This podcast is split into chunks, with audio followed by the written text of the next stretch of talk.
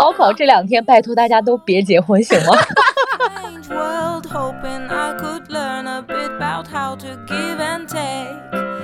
不管以后怎么样，当下我是觉得我想干，我就投入其中，我就去干。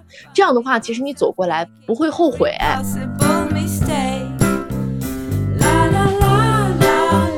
我做了很多的人生选择，在当下看可能不是很正确，或者是怎样，但我好像都有本事把这些选择变成最好的选择。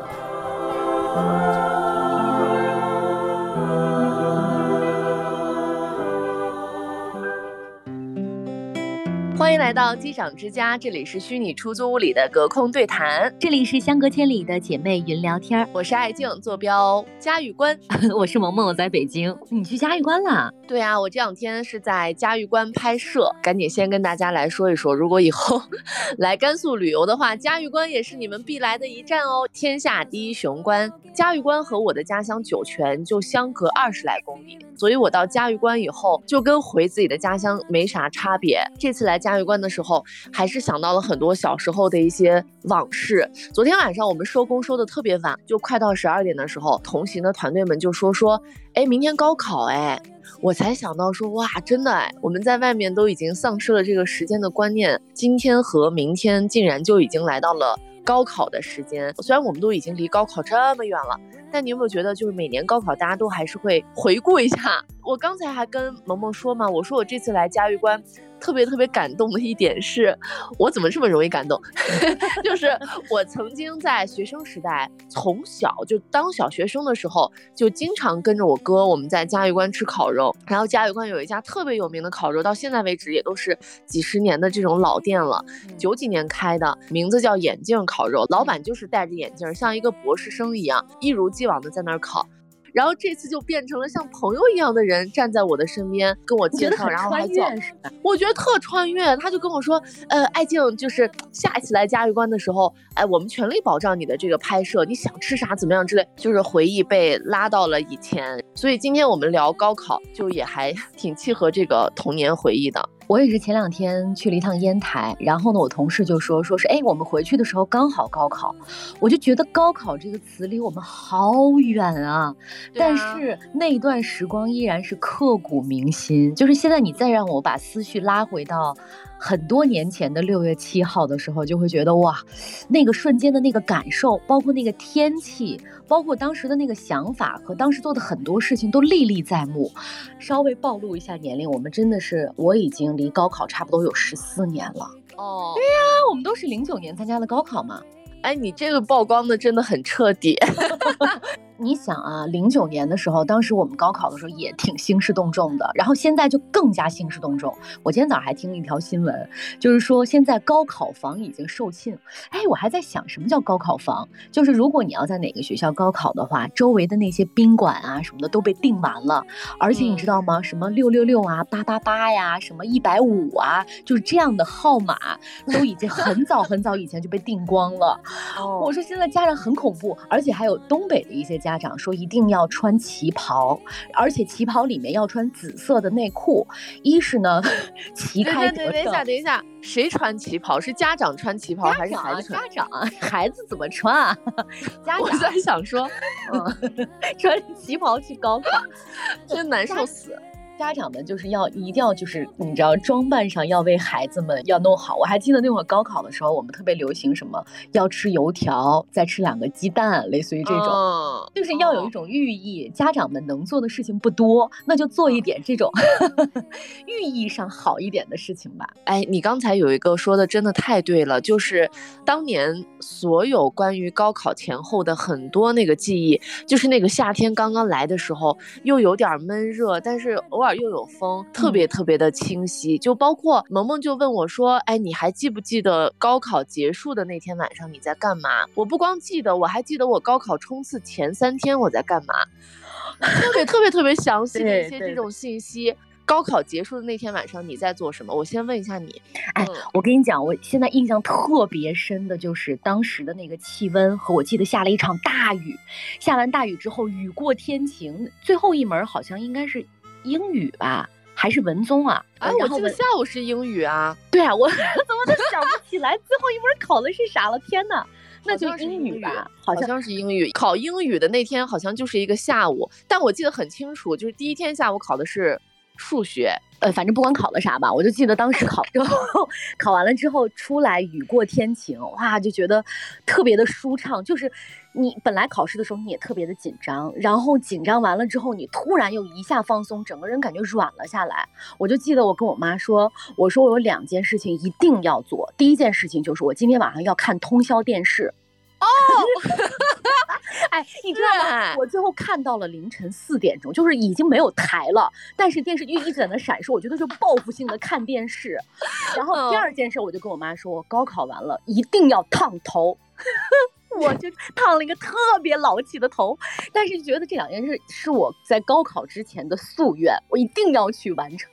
然后我就开始和同学们发短信，狂发短信。我很多同学们在当天晚上呢，都在广场上喝啤酒，你知道吧？大家都觉得自己成年了，高考完了，喝了一摊子的啤酒。深深的记着当天晚上的那个感受，就是我一个人坐在家里头，好像又觉得这个事儿结束了，然后又觉得自己是不是没有考好啊？第二天因为要对答案嘛，你。知道吧？还特别紧张，然后一种很复杂、很复杂的心情。看到电视已经雪花。哦。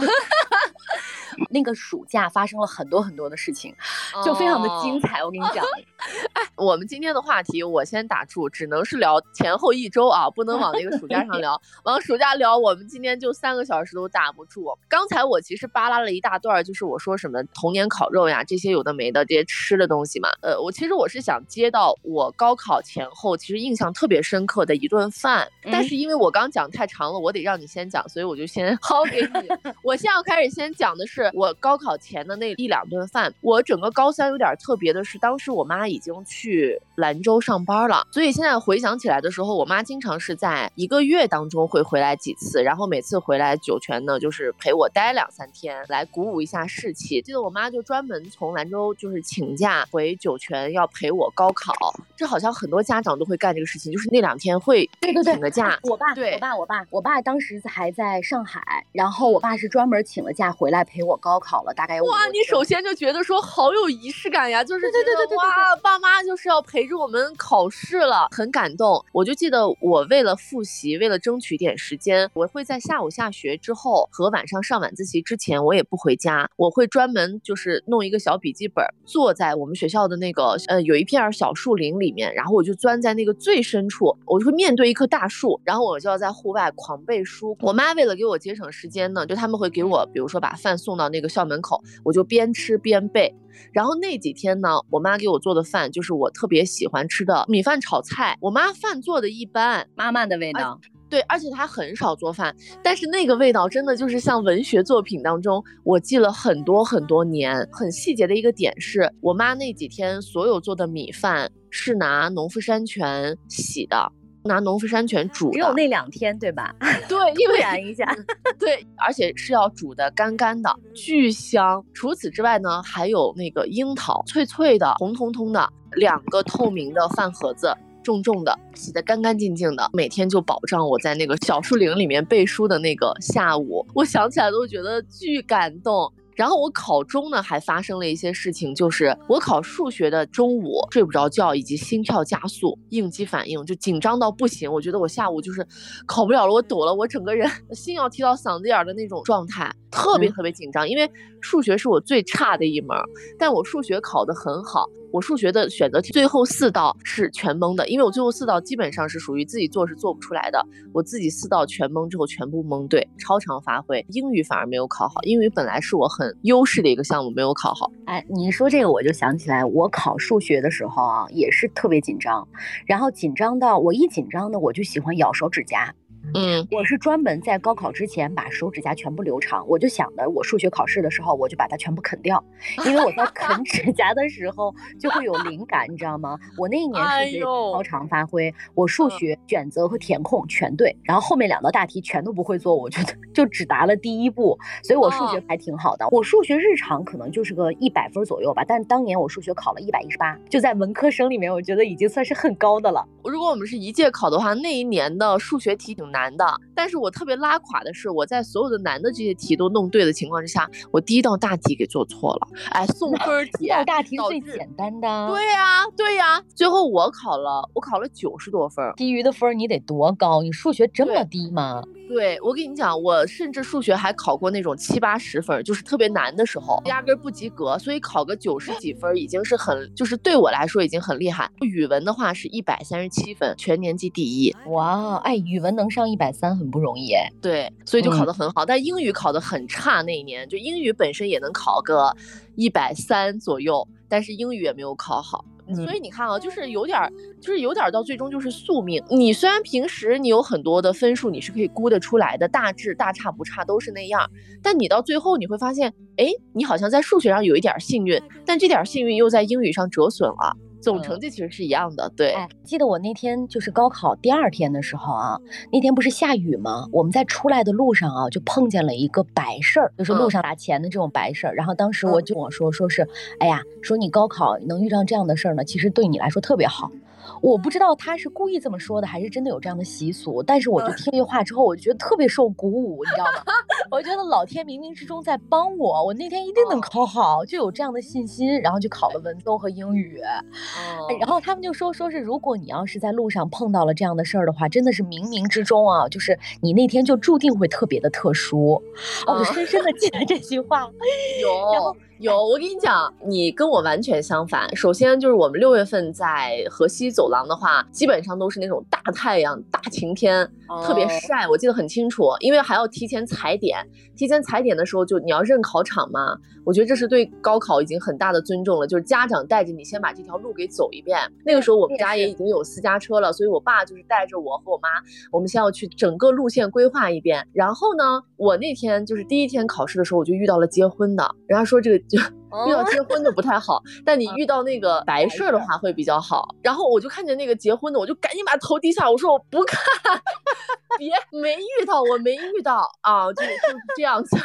对，就那天就觉得说，哎呦完了，说的是别遇到，别遇到，我说这谁们家结婚，就是让我给又碰上了，你知道吧？大清早高考这两天，拜托大家都别结婚，行吗？别在那锣鼓喧天的，然后让我们心里面咯噔子一下啊！对，哎，我还记得我去高考的时候，我们是在好像被分到了一个小学，他那个凳儿特别矮，然后桌儿也特别矮，你就坐着很不舒服。当年因为我上的是天水一中，就是算是我们省重点，当时老师出来的时候就告诫我们一句话，说千万不要穿校服。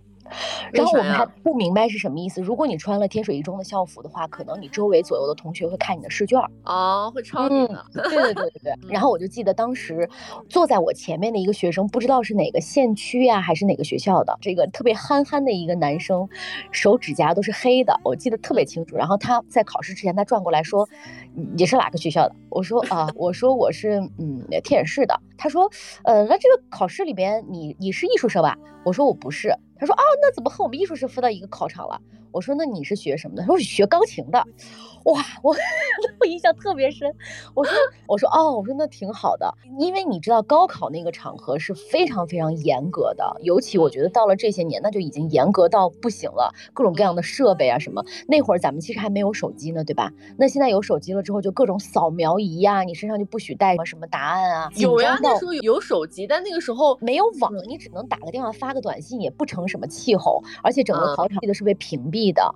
就是那会儿老师就说千万不要抬头，抬头有可能你就会被抓，所以我特别紧张，我一直不敢抬头，你知道吗？我始终都没有抬过头。那会儿还好像还是可以喝水的，就放了一瓶冰红茶在我跟前儿，紧张到喝水的时候也在抖，也不敢上厕所。当时就已经就是整个人都处在一种既癫狂又紧张。我记得在写作文的时候，脑子里面就已经在想，哎呀，我一定要好好写，不然的话我可能就会上什么什么大学。我要是好好答的话，我可能就会上什么什么大学。就高考，我觉得除了拼你的知识储备之外，更重要的是拼你的心理素质。吓得要死啊！第一天就直接考数学之前就哭了一鼻子，就是直接就开始抖了。然后我爸妈说没事儿，考砸了也没关系。确实是在高考那个情境之下，像你刚才说的，进到考场也特别紧张，对你生怕哪个地方要是弄错了，把你赶出去啊，或者说说你判 你个什么，你抬个头作弊啊，对，紧张到爆炸。所以我觉得能在高考还要学摸着作弊的人，真的也是心理素质也是极强了。你想高考那么神圣的事情，对于我们来说，十八年以来的一个头等大事，就是没有经历过这么大的事情，这是我们人生经历过，我觉得。最大的事情了，我们对他有很多很多那种想不到的一些这种点，对，所以就已经是。嗯，经历过这么大的事儿之后，我觉得状态也就真的像你说的，整个人是那种松懈下来，整个软下来，反而你会觉得说，哎呀，好像有点使不上劲儿，没有想象当中的那种，哎，我考完之后我就冲向家长说啊，我终于呃考完了。没有，其实考完是很失落的，哎，就是你觉得，哎呀，怎么哦，考完了，考完了，那我现在干个啥呢？我还记得很清楚。考完那天也是我妈来接我，我爸不在，我不知道忘了他干啥去了。反正就是只有我和我妈。我们先去商场里面逛了一圈。我妈说：“哎，我周围看了个鞋，你先陪我把这个鞋买上，然后我们再我们再去干其他的。”逛完之后说：“你想吃啥？”我说：“我我好像没有什么特别想吃的东西，吃了一个很随便的一个东北菜系的，好像是。吃完之后就回家了。回家之后呢，我就记得我开始就看碟，我看的是啥，你知道吗？士兵突击。” 然后士兵突击把我害死了，因为我们在高考前的时候，我们当时是放了五天假，就是让你高考冲刺，五天还是三天呀？就是你自己在家复习，就学校里面已经在不组织统一的复习了。有些人当然就是彻底躺平，极少数的人，但大多数人都是在那几天说，我再抓紧时间，赶紧把我的薄弱再补一补。结果那几天呢，就好死不死的，莫名其妙的开始看士兵突击。结果你知道看到哪一段吗？看到段奕宏演的那个元朗的。那一段就是老 A，你看过没？你说没看过是？哦，你看，我说你怎么没反应？就是 看到那个元朗，段奕宏演的元朗，帅爆了！我跟你讲，那简直就是我的理想型当中的理想型。我结果就是没小心搂了那么一个片段之后，我就一直想看。在我复习的那重点的三天，我还偷着看了好几集电视剧，简直就是大浪费时间。但是我觉得那是排解自己心理压力的一种方式。你就又紧张，然后又觉得自己不能看，但是你又想看，然后就在这个过程当中拉扯的过程当中，其实你就浪费了很多时间，然后就深深的充斥着说，哎，我怎么这么王八蛋？我马上就要高考了，我还在这看。所以高考完了之后，我就赶紧说把那套。碟拿出来，然后我现在要把这个士兵突击好好的看完。我先插一句，跟你一模一样的这个情况，因为我当时虽然没有看电视剧，你知道我偷着看啥吗？我看安妮宝贝的小说。当时我们安妮宝贝不要太流行，而且你知道我这小说都下在哪里吗？我有一个那个步步高的学习机，里面查单词，然后那里面可以下那个小说的。哇，我就我就我也跟你一模一样，然后呢就每天晚上偷着要看两眼那个小说，然后看的时候呢又骂自己王八蛋。然后习题拿出来又心痒痒的想看，你知道吧？然后看完了之后又后悔，就说：“哎呀，我早知道我就再练一道题或者做再做一篇阅读理解了。”就恨自己恨的要死。但是呢，又忍不住要拿出来看。你知道我有有几次啊，我就是实在忍不住拿出来看，看的特别入神的时候，我爸突然站在我的旁边，然后我一抬头吓个半死。然后我爸说：“是压力很大吗？”我说：“嗯。”我爸说：“那你就看两眼吧，看两眼之后赶紧做题。”安妮宝贝，你就说我在看作文啊，那心虚的跟啥一样，还行，找机会能撒谎吗？因为自己也恨自己，你知道吧？并不是说你对这个行为有多么的认同。哦，就是那种，就是感觉像是搅屎棍子一样，突然过来搅你了。你想的好好的，我这三天我要冲刺，结果就来了这么一个事情，把你自己给搅乱了。损失哎，大家都在死学，然后你在看。啊，我记得当时就是高考前三天的时候，老师说这三天呢，你们就可以稍微放松一下了。当然题也要看一看，然后你们找机会呢可以出去散散步什么之类的。然后我就记住了老师说散散步这一件事儿，就拉着我爸我妈晚上的时候，不管其实以前也没有散步的习惯，你知道吧？就那三天硬是要拉着去散散步，边散步脑子里面还边有政治的各种题呀啥考点，散也没散清楚。题也没看清楚，后来我问了我很多同学，我说你们都散步了没？他说都散了，因为老师说可以散。对，就是和家长要出去走一走呀，因为刚好又是夏天嘛，就放松一下呀什么的。但是也都很纠结，因为你散步你又浪费时间，你还不赶紧学，还等啥着呢？因为我这人呢，我又很想说我要弯道超车呢。我说我这三天我就往死里学，结果一个士兵突击呢，打破我的所有计划。然后我跟你讲，我这两天不是刚到嘉峪关嘛，刚到嘉峪关，人家就说，哎，这两天段奕宏在嘉峪关拍戏呢。然后你碰上了吗？我没碰上啊，但是嘉峪关同城刷抖音啊什么的，就会刷出来他在各种小区，还有张嘉宁，大家就拍的他。我想说，想到了那个夏天的士兵突击。对，当年就是你害得我那个没有考好，我整个人就是一个少女心萌动的一个状态。我想说，太帅了。那我们高考前一天先说到这儿啊，我们接下来的一个很重要的问题就是，如果我们还能回到高考，就是那段时间你最想对自己说什么？我我其实已经能预判到了，你给自己说不要再看《士兵突击》了，停下来。No，我才没有这么浅显，我还是要说一些跟自己未来规划相关的事情。你先说呀，我就想，如果我要回到十四年前的话，我根本不会想到那个未来规划，我是想说。英语那几篇阅读理解一定要好好做。就是如果让我再回去的话，我会重点就是只只做阅读理解，每天做五篇。你你你好神经病，你好具体啊！你弄这干啥呢？你能回去吗？就是虽然回不去嘛，但是就是你没有什么忠告可说。因为我觉得，虽然我高考也是没有考好，而且是大没有考好的那种状态。嗯，但是呢，我觉得我的大学很精彩。就是虽然我考了一个我心目当中最不好的大学，但是我在大学度过了四年最好的时光。所以我现在想想，我并不是特别后悔。这唯独后悔的是什么呢？就是如果你要是。再能进一个更高层次的学校，你可能你的见识不一样。对，我觉得这一点差距是很很很大的。就是你越长大，越会觉得这件事情给你带来的影响非常大。就是我们也见过那种名校毕业的学生，和我们这种学校就是普通学校毕业的学生是真的不一样。所以我可能回不到过去跟自己说，呃，一些告诫了。但是我还是挺想跟那种还处在马上要高考的同学们说。真的是不一样，还是一定要往好的学校和好的城市去奔，在你会有选择的时候。但是如果是自己的话，我真的是希望我的英语再高一点。我的英语再高一点的话，我整个就可以选择一个好学校。我记得我跟你讲过没有？就当年我和高阳，我们俩一起查那个高考成绩，然后呢是他先查的，因为我们那会儿查是电话查，电话查告诉你语文多少，数学多，最后会告诉你一个全省的排名。记得那会儿高阳的全省排名。十八哇，就一整个惊住，你知道吗？然后再查我的排名，一万多少？哎呀，我心想就行了，就随便上个学校吧。我想说的是啥啊？你有没有发现，就是你刚才提到的很重要的一点，比如说你数学超常发挥了，你英语有可能失利，总分其实就是你的平时成绩。我们班有一个男生啊，其实平时学习就是中不溜，就是二本上下的样子，但是他那一年超常发挥，考了一个一本的分数。嗯，但是呢。这个同学呢，就天天在就是教室里面睡觉啊什么之类的，反正高考就超常发挥吧。我们都觉得这个人真的是被神眷顾了。但是他报考学校的时候出现了三次失利，最终只上了一个三本。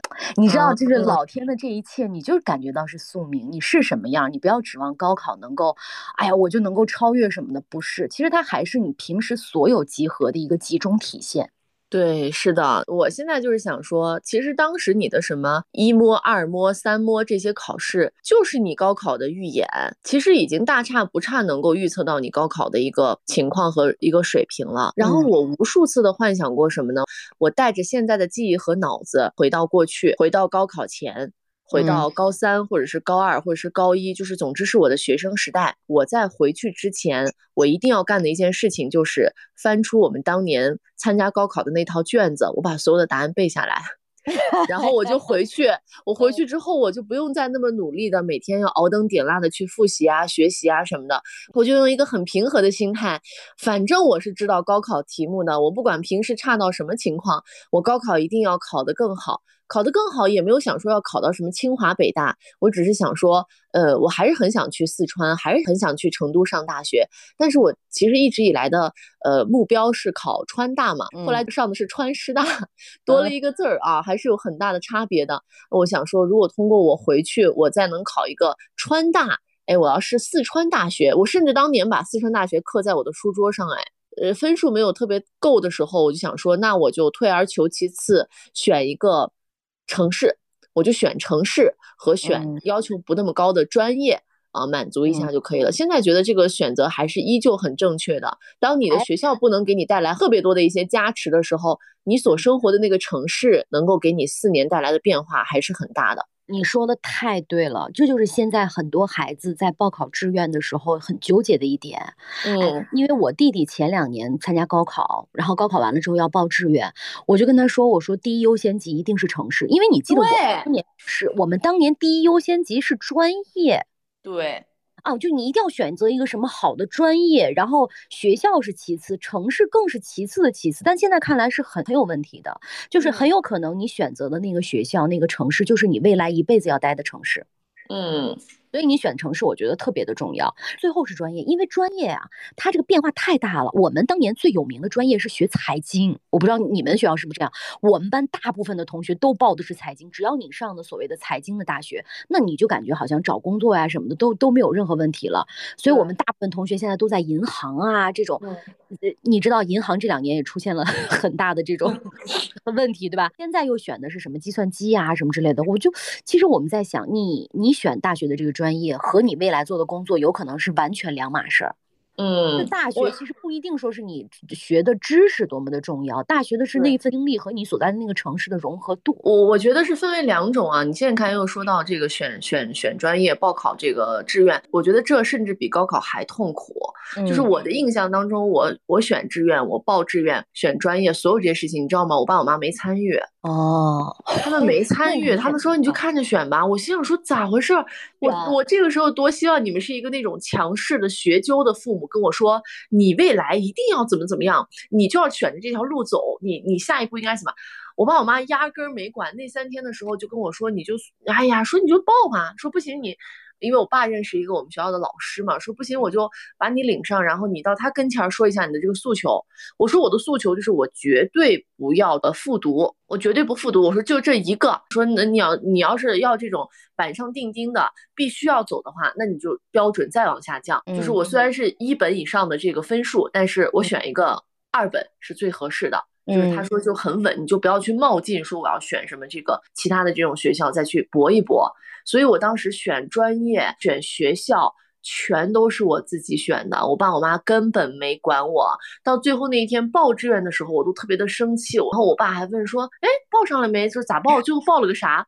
我心想说，你们是不是人啊？你们都 压根儿都就是不给我出主意，我都难死了。因为你想，那是为自己做决定啊。对对对对对，而且我们小时候从来没有为自己做过决定，第一次做决定，你整个人是懵的，而且你根本，我觉得我我们完全不知道整个外面的大学是什么样子，是专业未来就业是什么样子。我说也也不知道，家长也不知道吧？你爸你妈应该肯定也是不太清楚，所以把这个事儿才推给你。我怕我妈真的心大，就我觉得就是两种啊，就是现在给。嗯，过来的这个朋友们就是提供的一些建议。如果第一种就是你的爸爸妈妈非常的具有这种筹谋的能力，呃，从小到大其实是会给你规划，其实你也是一个很幸福的人，因为他们其实是做了很多在他们那个眼界和他们那个层次能够做到的，给你的一些功课，所以你要去汲取他们的一些智慧去参考。而且你知道吗？现在也有很贵的那种家庭教育规划。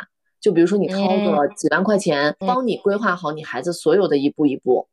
就是我觉得我以后可能会给我孩子规划这个东西。比如说，你未来希望你孩子是要过上什么样的一种生活？这个生活不是说，啊，我要成为大富翁，而是他大概是一个什么样领域的，呃，一个什么样的一个人才啊？那或者是他要在什么样的一个城市发展和生活？他要上什么样的学校？OK，那最实际的就是，我希望他十八岁的时候上到什么样的大学？那现在这个规划就给你会倒推到你从上小学一年级开始，你应该走哪些路？你应该做哪些规划？甚至你家长的职业和你家长工作的地点都会为了这个计划而去变化。我的妈呀！我告诉你，现在就是细到这种程度。你比如说，你孩子未来，你你要让他毫无风险的要考上某一所大学，那提前要研究全国各地的高考政策。嗯，你比如说，我不可能把我孩子送到山东去，对不对？我们那个年代的家长想的办法是，比如说把孩子的这个户籍转到西藏去。或者是转到什么少数民族这些地方去，会有加分项呀。对，现在不允许了。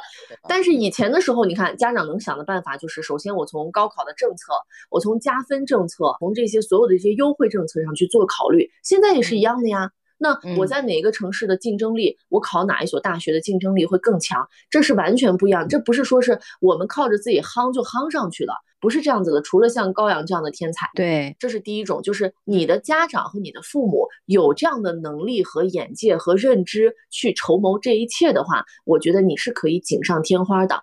如果说你跟我和萌萌一样，我们就是普通家庭的孩子，其实父母也是。没有那么说有把握说啊，我一定要让你去某个领域或者怎么样的话，那你就选你自己喜欢的，真的，对，这是不会后悔的。你随着心走，千万不要说，哎呀，我当下好像流行个啥，我去学个计算机，我去学个财经啊，好像进哪里特别特别好。嗯，你可以随这样的大六，但是据我们过来的经验，你往往随这样大六的人，到最后会过得就是高不高低不低，你哪头都没站上。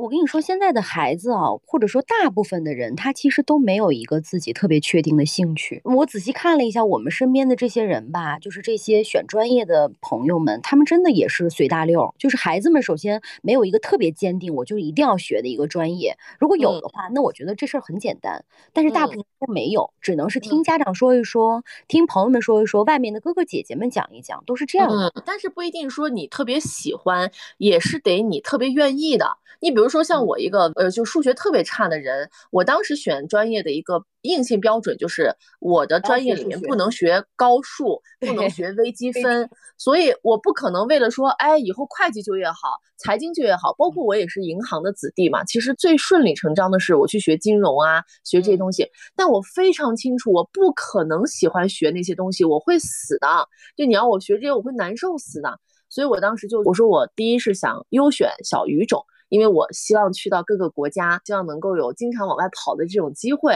所以我要学外语。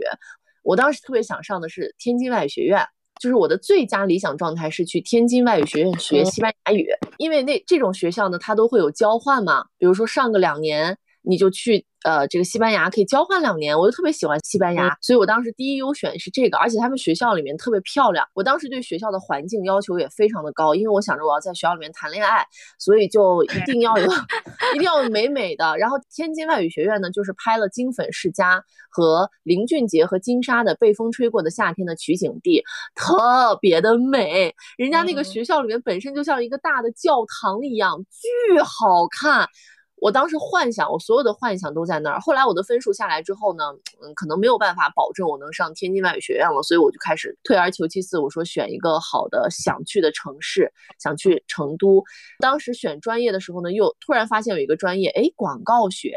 我说，哎，这个广告学可以兼顾我的一些爱好，就是本身。呃，喜欢设计呀，喜欢做 PPT 呀，又喜欢有创意呀，又跟文本相关的呀，又跟市场相关的，我就觉得我幻想的那个学广告出来的话，就是进那种广告公司，呃，就是瞿颖和胡兵胡兵演的那个什么真情告白，里面人家就是那种白领嘛。我说那个也很洋气啊，都来自于电视剧。对啊，真的是。我说那种也很洋气啊，那我就去干这个。看了一下里面广告学，查了一下。哦，里面学的一个学科都很好，呃，看似是用了一统考的分上了一个艺术系的一个专业，但是我觉得就是喜欢，就是至少这个学科所有里面的东西上，我觉得说哇，我马上要去学这个了，我是小跑着拥抱过去的，而不是说哎呀，我要学这个，我都不知道要学啥，哎呀，我也有点发愁。你从一开始的时候都没有期待。我给你讲一讲我高考结束之后选专业啊，因为我当时的分儿呢，就是可以选一个很好的二本。啊，就是仅此。然后呢，一本呢可能就要上什么西北师大呀这样的。我当时的一个目标就是我一定要离开甘肃，这是我唯一的目标。只要不让我在甘肃读书，我去哪儿都行。然后当时呢，我爸也不会，我妈也不会，就是我们身边的人就跟你爸妈一样，但是他们没有耍大溜是。我爸还专门把我拉到了一个他的同学家里头，因为他这个同学呢当过老师，自己的儿子呢又上了清华，他对这跟我爸一样的吗？我爸也把 我拉到他同学家里头，说你跟你跟这个叔叔说一下情况，然后就说他帮你报，然后我爸给我找了好几个这样子的叔叔啊，就说你就就是了解一下，因为当时我们都不是在网上发了一本书，你还记得吗？发了一本那个就是什么录取分数线的书，我是拿着那个书一个一个的就挑城市挑地方，当时我自己选了几个专业，一个是那会儿我们特别流行国际贸易。国贸，叫国贸专业。理想当中的那个专业呢，是可以出国的，又是可以跟人做生意的，然后就觉得很好。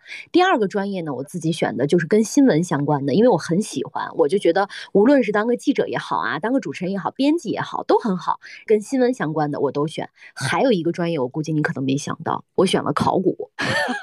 我跟你说，考古专业当时这个专业的学校本来就动过心。其中一个学校呢，应该是在河南的安阳，还是在南阳的哪个学校里面？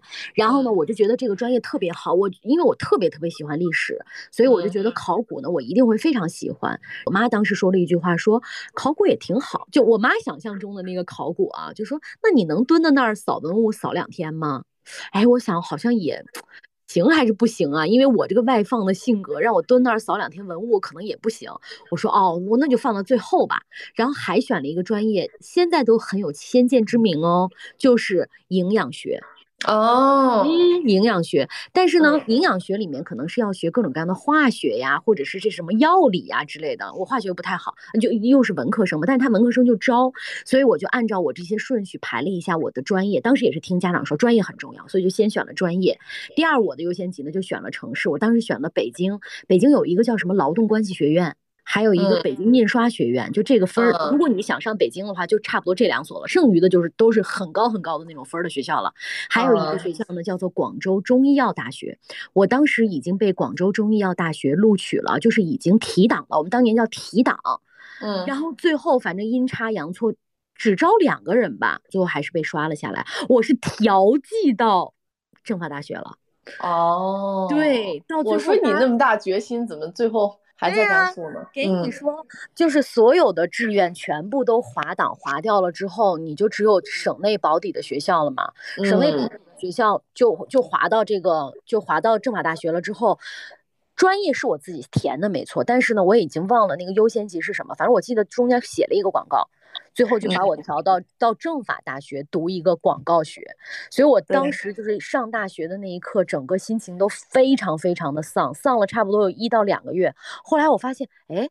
这学校可以呀，就能在学校里面当鸡头的感觉很爽哎，啥都是你的，荣誉也是你的，学校里面所有的资源都是你的，就哦这种感觉好爽啊！所以就四年大学上的事情简直太就是性价比太高了，学费又很便宜，就就很好，所以我觉得也不后悔。但是我在想，我选专业的这个过程就是也是按照自己的喜好来的。我记得当时就是按照自己的喜好来，我可能能在大学里面有所作为，是这么想的。所以我觉得。无论干什么啊，现在就现在这个时代，孩子已经不缺吃不缺穿，然后也不缺知识输入，也不缺信息渠道，缺的其实就是兴趣爱好。你对什么事情感兴趣，你才值得在这个大学四年当中去深钻。因为还有很多人觉得说，我上大学就是为了找工作，这个想法我觉得也是没有问题的。但是你的工作如果你不喜欢，你的工作，你每天都是像和尚撞钟一样的话，我觉得那也是一件很悲哀、很悲惨的事情。就是我们工作很多年的人来讲啊，你的工作一定要你喜欢，你要去发挥热情，你才能在工作当中有所作为。你有了作为，你才会有成就感。你后面几十年的这个工作时光，职业职场，你才会给自己成长带来加持。对我跟你讲，经常有人跟我说：“哎，艾静，我觉得你把你的人生规划的好好啊，我觉得你好像一直都是在。”嗯，朝着自己的这个目标和方向去努力啊！我后来想说，其实不是这样子的，我反而是一个特别特别后知后觉的人，我比杨萌萌还要后知后觉。我觉得杨萌萌有些事情，其实你自己还在去筹谋呀，或者是在去想呀，但我是属于那种完全的那种，就是在这件事情上的傻白甜。我其实很多事情都是误打误撞撞上了，然后呢，把我推到那个点上，哎，好像这事儿能行，我就我就干。哦，就是这样子，因为你上辈子是个好人，所以这辈子很多机会才会眷顾于你。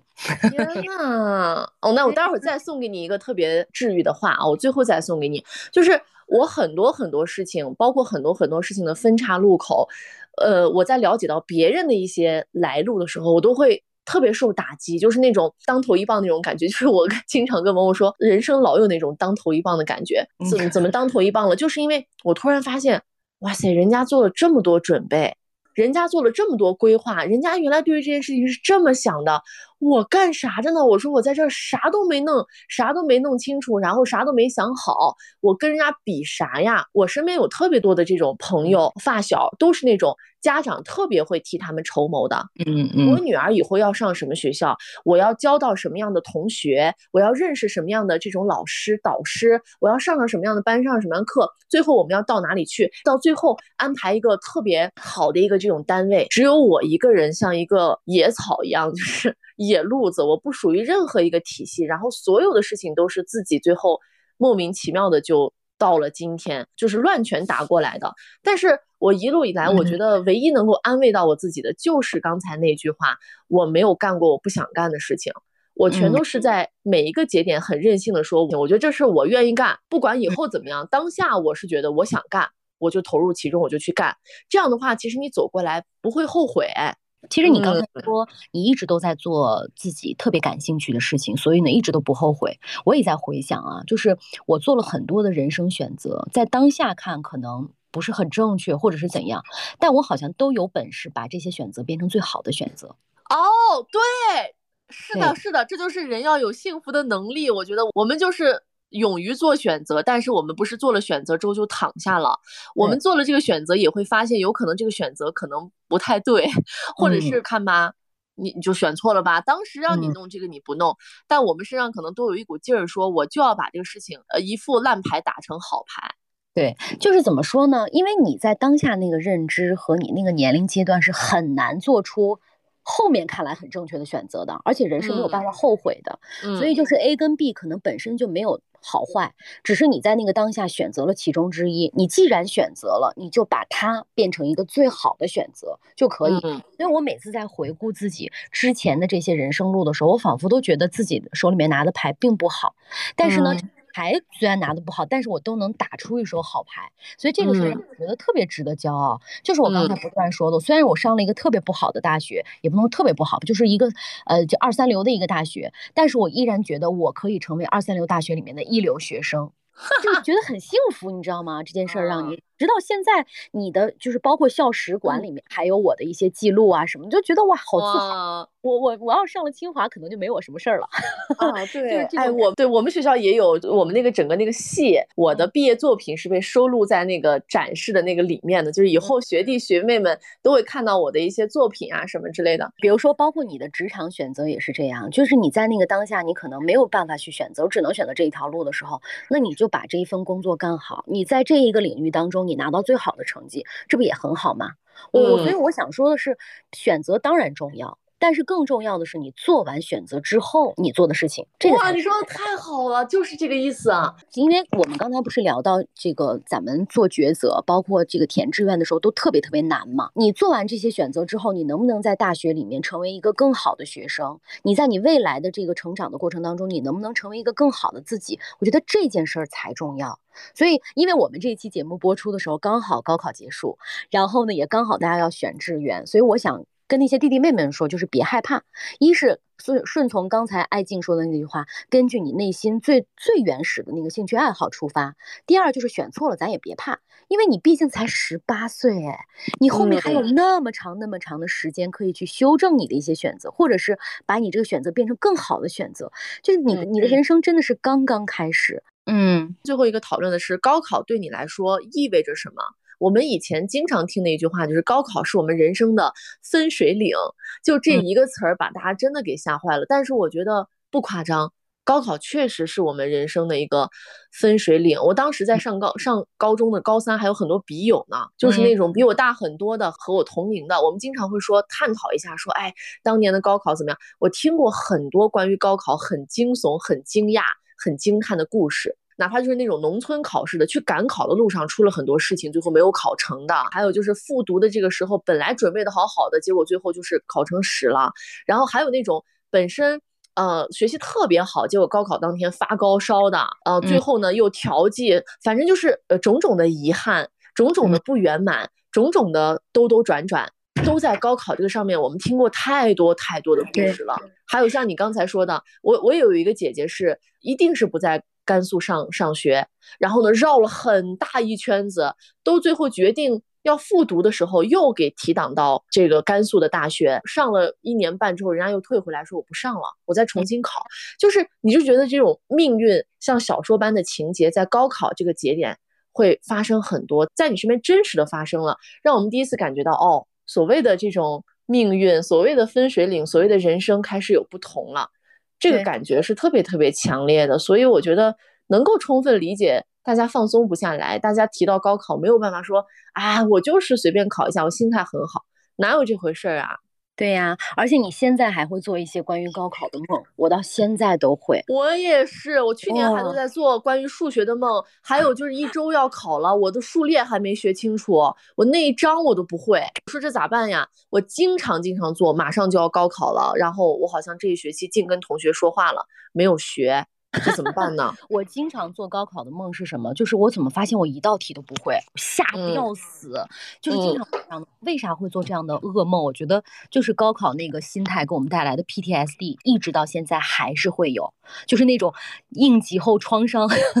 但是就以以说明这件事对于我们来说有多重要。如果让我觉得高考意味着什么？因为你记不记得有有一段时间那个舆论盛行啊，就说要取消高考啊什么之类的，我是非常不同意。取消高考的，因为我觉得高考真的是全国的这些莘莘学子们唯一一次非常非常公平公正的考试了。而且这一次考试的确可能会改变你的命运。你在未来经历的每一次考试都不一定能够这么公平公正，都不一定能够这么没有人为因素，也不一定能够改变你的命运。所以，我后后面你知道，人生有很多很多次的考场，但是这一次考场呢，意味着说你成年了，你可以为自己的事情负责的开端。嗯，你只要把这个开端做好，那未来你自己在做任何选择和任何考试的时候，你是有底气的。也是想通过我们的亲身经历鼓励一下大家，因为我认为就是人群当中一定有很多很多人是跟我们一样的，我们好像没有那么好的。条件替我们铺好所有的路，然后我们只是需要去做一些自己该做的事情就好了，比不了那些特别特别的精心设计的或者是精心布局的人生规划的人。无论你最后做了什么样的选择，或者无论你最后到了什么样的境地，你都是可以翻盘的。至少在高考过后的这一次，你是可以翻盘的，因为我们在这么多年看了这么多的人，听过这么多的故事，大家都是这样走过来的。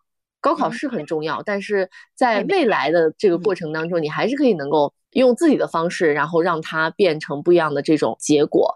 然后如果说呢，你是一个在二本或者是上了一个什么普通的这个学校的话，其实也想告诉大家一句话，我当时就有被安慰到，因为我上的那个学校，对它有一本的专业，但它整体是一个二本的学校。当时我们老师就安慰我们说，说你知道吗？中国的大学里面其实有一批卧虎藏龙的人都在二本。因为上二本的人都是严重偏科的，嗯，定是有一门就贼差，差到不行，把瘸腿了。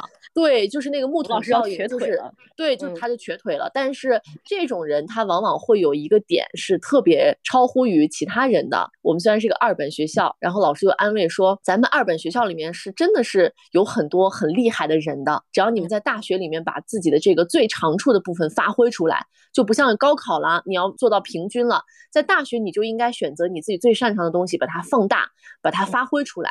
我觉得这是第一点特别特别安慰我我的点，第二个特别安慰我的点，我觉得放在整个我们的人生长河当中都会被安慰到。呃，就是上一期我们元气周末的时候，有一个小姐姐说的，我我分享出来，然后送给大家。她说有一个大师在她特别无助和难过和低落的时候，跟她说了一句话，说人呢这一辈子来到这个世界上都会有一个最初的一个目的，你愿意来到这个世界上，是你提前看过了自己这一生的剧本，你愿意来才会来的。所以，无论你在当下遇到什么样的很困难，让你觉得很不解，甚至觉得说让你有点想放弃自己人生的时刻，你要想一想，你当时是看完你的剧本你才来的，后面一定还会有那个答案，就是你是为什么而来的，不用特别的担心当下觉得怎么样的。这个说的人想泪目哎，对呀，就是你是看过了自己的剧本，同意了。你才会来到这个世界上的，所以我们后面还有很多好戏在等着我们，说不定我们到了那一刻的时候才会知道，哦，原来我这辈子就是为了活这个而来的。嗯。嗯，就像白娘子是来报恩的一样。嗯，哎，我觉得这个说的真的特别好。就是虽然我们在每一个当下可能会特别的迷茫啊、纠结呀、都是因为我们不知道未来还有什么好事儿等着我们。你就 想，我是同意了我才来的，我不是被盲目的推到这个世界上来的，我来到这个世界上是有我的来路的。我觉得我们说了很多，都是安慰了那些是考高考失利的人，就像我们俩，就是好像我们一直在自我安慰的过程中。高考不失利的人，高考有什么可安慰的？现在就开始去放肆的享受自己的人生啊！这是你们该得 的呀，烫也许是你们的努力，也许是你们的家人给了你们很好的帮助。那咋了？我们郁郁不得志的人还不能被单独 安慰一期节目了吗？仿佛在跟我们自己说。但我觉得，你看，我们离开高考也有十四年的时间了，这十四年已经有两个七年了。我听说，每一个七年，你人生当中的细胞，就是你人体的细胞，就会重新换一次。代谢一次，对你都已经代谢了两次了，足以让你可以翻盘你的人生，足以让我们可以抵抗那个当年不如意的学校。哎，嗯所以我觉得就后面的人生真的非常好，所以。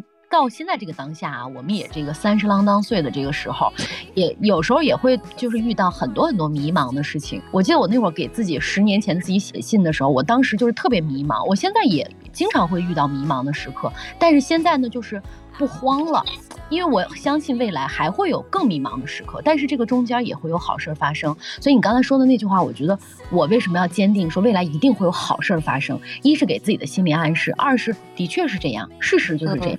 也许你在某一天看到了一个特别特别漂亮的风景，我觉得那也是你人生的高光时刻。你在想，我们十八岁之前所有的所有的一切都是为了高考这个目标，毕竟你冲击了十八年嘛。那你嗯十八年之后，你还会有很多很多很多的目标，然后再去为这个目标去奋斗的这个心境和这种状态，我觉得特别的好。就像我们当年，我和艾静我们俩一起减肥的时候，我觉得每天早起、每天早睡这件事情也会给我们带来很大的幸福感。就是你的幸福、你的成就，也许在未来的某一个时刻，它聚焦在某些小事儿上，而你能够在小事儿当中获得快乐和幸福，这个能力才是更加重要去锤炼的。高考对于我来说意味着选择，意味着人生很重要的、很生动的一刻。